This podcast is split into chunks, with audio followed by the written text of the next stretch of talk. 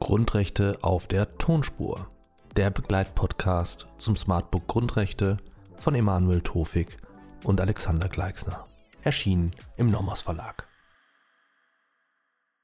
Meine sehr verehrten Damen und Herren, ich darf Sie begrüßen zum Video zur Lüth-Entscheidung. Worum, meine sehr verehrten Damen und Herren, ging es also in dieser legendären frühen Entscheidung des Bundesverfassungsgerichts? Die Protagonisten der Entscheidung waren zum einen Erich Lüth, nachdem die Entscheidung benannt ist, ähm, Lebensdaten 1902 bis 1989.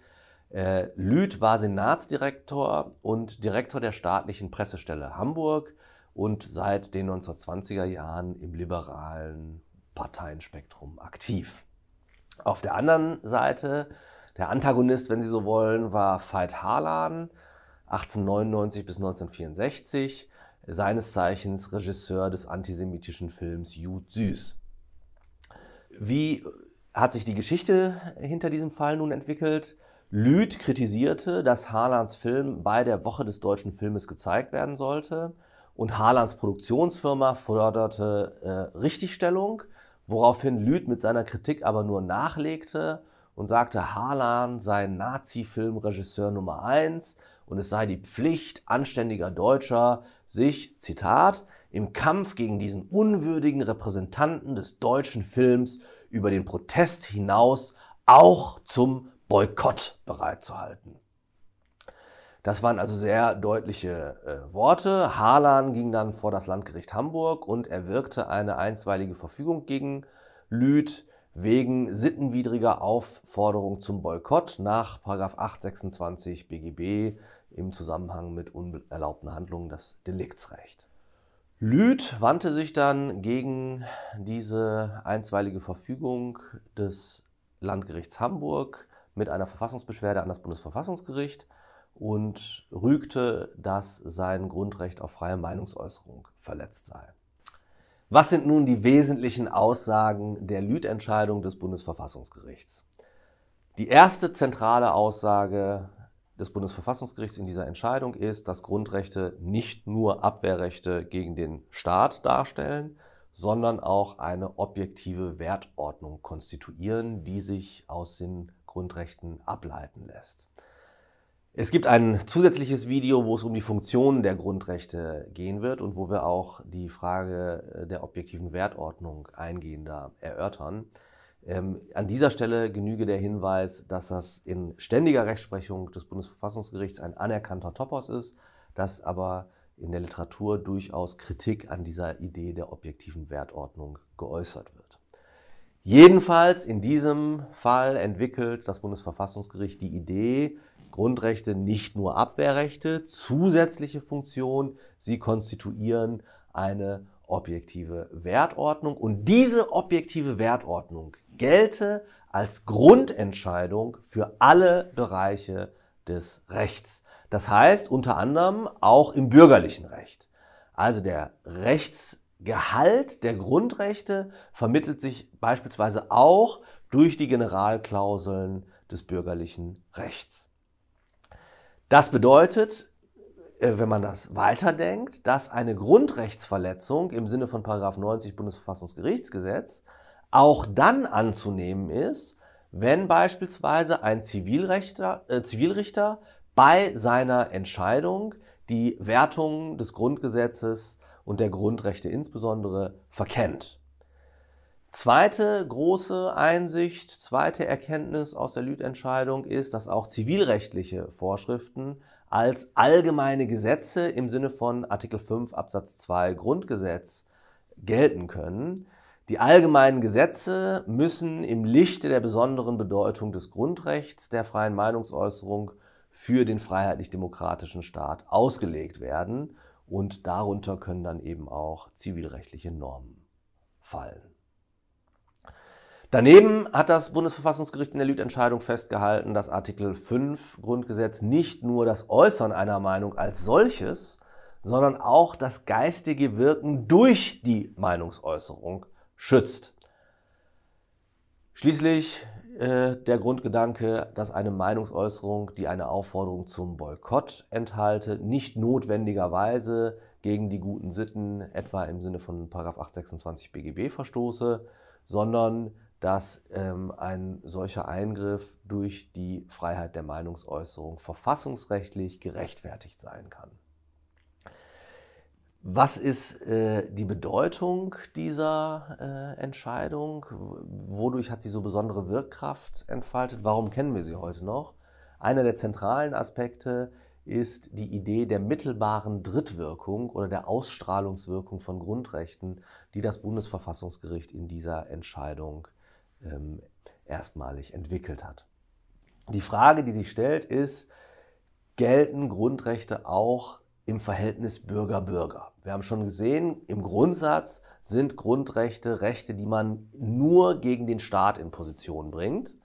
Nicht, sie gelten nicht im Verhältnis Bürger-Bürger, mit Ausnahme vielleicht der ähm, äh, Menschenwürde, wenn man diese als Grundrecht verstehen möchte. Gelten jetzt darüber hinaus Grundrechte im Verhältnis Bürger-Bürger oder können sie in diesem Verhältnis zwischen Bürgern in irgendeiner Form Wirkung entfalten?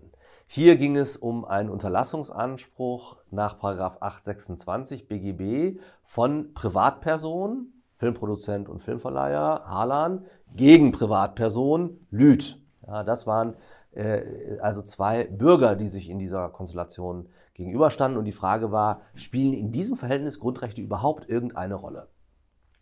Das Bundesverfassungsgericht betont, dass das Grundgesetz als Wertesystem mit Mittelpunkt der sich innerhalb der Gemeinschaft frei entfaltenden menschlichen Persönlichkeit eine objektive Wertordnung konstituiere und die Menschenwürde konkretisiere und dass damit die Grundrechte Geltung in allen Bereichen des Rechts entfalten. Und das bedeutet, dass sie nicht nur gegen die Verwaltung in Position gebracht werden, sondern dass sie Impulse und auch rechtlich wirksame Richtlinien gleichermaßen an die Gesetzgebung und an die Rechtsprechung geben oder äh, anleiten damit. Ja. Das bedeutet, jede Vorschrift muss im Geiste des Grundgesetzes ausgelegt werden, insbesondere wertausfüllungsfähige oder wertausfüllungsbedürftige Begriffe des Privatrechts. Und das bedeutet, wenn auch die Rechtsprechung dran gebunden ist an die Grundrechte, dass in ihrer Interpretation des ähm, äh, konkreten, der konkreten auf den Sachverhalt zwischen Privaten anzuwendenden Norm auch die Grundrechte einwirken. Und das ist dann sozusagen die Idee der mittelbaren Drittwirkung oder der Ausstrahlungswirkung von Grundrechten. Die Grundrechte gelten nicht unmittelbar zwischen den Privaten, aber dadurch, dass die Gerichte bei ihrer Auslegung und Anwendung des Rechts die Grundrechte achten äh, und wahren müssen, dadurch wirken sie mittelbar auch auf den Sachverhalt zwischen, der, zwischen Privaten oder auch auf die Bewertung, die rechtliche Bewertung eines Sachverhalts zwischen Privaten entfalten, in dem Sinne eine Ausstrahlungswirkung. Ähm, Daneben sagt das Bundesverfassungsgericht in der Lüth-Entscheidung, die Meinungsfreiheit sei eines der vornehmsten Menschenrechte überhaupt. Es verweist ausdrücklich eine bemerkenswerte äh, Passage in dieser Entscheidung auf Artikel 11 der Erklärung der Menschen- und Bürgerrechte von 1798 und auf Cardozo, der Richter am US Supreme Court war ähm, und äh, der Freedom of Speech in einer Entscheidung, die das Bundesverfassungsgericht zitiert, bezeichnet als the matrix, the indispensable condition of nearly any other form of freedom. Also die basale, die grundlegende Freiheit, von der alle anderen Freiheiten oder fast alle anderen Freiheiten abhängen. Dritter zentraler Aspekt der Lüth-Entscheidung, weswegen sie also nach wie vor besondere Strahlkraft entfaltet und immer noch als wichtig gilt, ist die Entwicklung der sogenannten Wechselwirkungstheorie, die das Bundesverfassungsgericht in dieser Entscheidung begründet. Was ist nun mit Wechselwirkungstheorie gemeint? Artikel 5 Absatz 2 hat einen qualifizierten Gesetzesvorbehalt, stellt die Meinungsfreiheit unter den Vorbehalt der allgemeinen Gesetze. Jetzt ist die Frage, ist dann nur noch das geschützt, was bei Auslegung und Anwendung der allgemeinen Gesetze übrig bleibt als Bereich, innerhalb dessen ich meine Meinung frei äußern kann.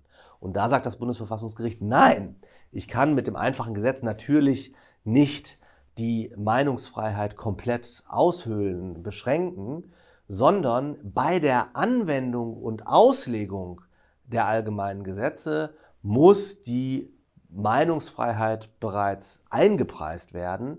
Das heißt, die allgemeinen Gesetze müssen ihrerseits bereits im Lichte der Bedeutung des Grundrechts gesehen und interpretiert werden. Deswegen Wechselwirkung, ja, die allgemeinen Gesetze beschränken prinzipiell oder können herangezogen werden im Rahmen des qualifizierten Gesetzesvorbehalts, um die Meinungsfreiheit zu beschränken. Aber auf der anderen Seite muss bei der Auslegung dieser Normen bereits die Meinungsfreiheit berücksichtigt werden. Deswegen eben diese Idee der Wechselwirkung, also dass die beiden Elemente aufeinander hin und her wirken.